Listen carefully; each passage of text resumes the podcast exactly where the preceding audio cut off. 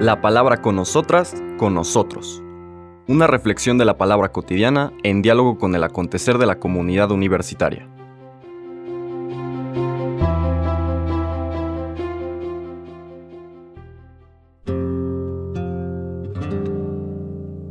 Hola, buenos días.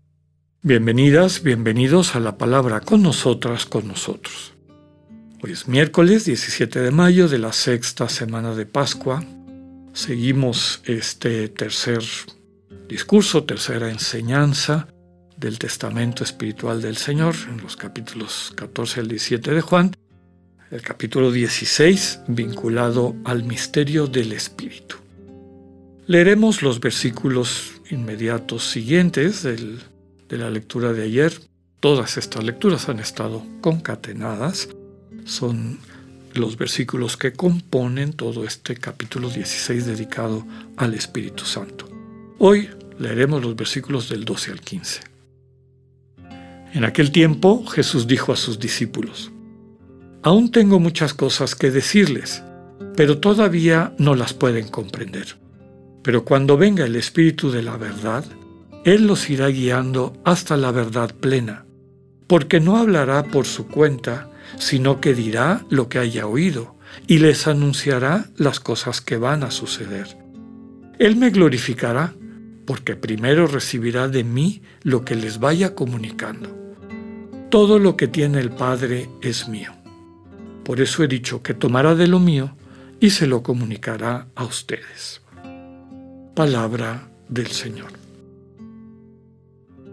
Bien, en esta lectura que acabamos de escuchar sigue esta temática del el espíritu y esta nueva vida a la que el Señor les invita a sus discípulos, una vida que, como veremos en las siguientes reflexiones, implica una separación, una ruptura de la manera como se han relacionado con el Señor Jesús, como han vivido, como han aprendido de Él, y el inicio de una nueva relación, un, nuevo momento en la vida de los discípulos históricos, estas personas a quienes está dirigido este discurso, que convivieron con el Señor Jesús durante su presencia física en este mundo, y la manera como el Señor Jesús se relaciona con ellos a partir de su resurrección y ascensión, y también cómo se relaciona con todas nosotras y nosotros. Ayer comentábamos la importancia en la tradición cristiana, en, en la experiencia mística cristiana, de encuentro con el misterio de Dios, de esta presencia concomitante, permanente, conjunta de todo, de toda la Trinidad en relación con el ser humano. Cada una de las personas trinitarias tiene un don, una manera de entregarse y a través de esa entrega darnos vida. Aparte de eso está la manera como la comunidad trinitaria, el misterio del Dios que es comunidad de amor, tan profundo y radical que les hace uno, también se relaciona con nosotros mismos dándonos vida, redimiéndonos, dándonos vida. La lectura del día de hoy vuelve a subrayar que el Espíritu no es que actúa independiente de Jesús o independiente del Padre.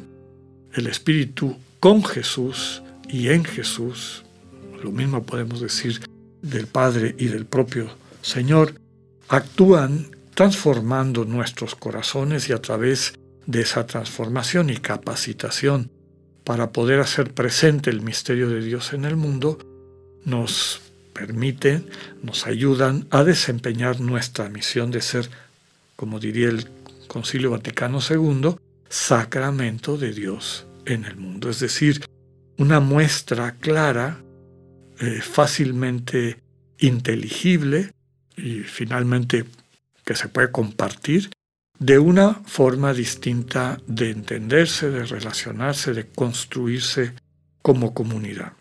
Entonces el Espíritu y el Señor Jesús nos acompañan. Empieza, comentaba el texto de hoy, diciendo que el Señor reconoce hay muchas cosas que decirles. Y en otras ocasiones les he comentado que todo este campo semántico de la palabra, eh, lo que Dios dice, oír, escuchar, decir, comunicar a través de la palabra, que tiene un referente cultural propio de la época, yo creo que es más claro de entender si vamos a la raíz de lo que está tratando de transmitir. La palabra es una manera de comunicarse, pero en el fondo la comunicación es infinitamente más rica que la palabra. La palabra es una parte de la comunicación. La comunicación es muchísimo más compleja. Nos comunicamos a través de gestos, nos comunicamos a través de tonos de voz, de, en fin. Hay muchas maneras de comunicarse. Si eso es real en nuestra condición humana, en la condición divina, esto es infinito. Dios tiene infinitas maneras de comunicarse. Entonces esta primera frase es lo que está transmitiendo.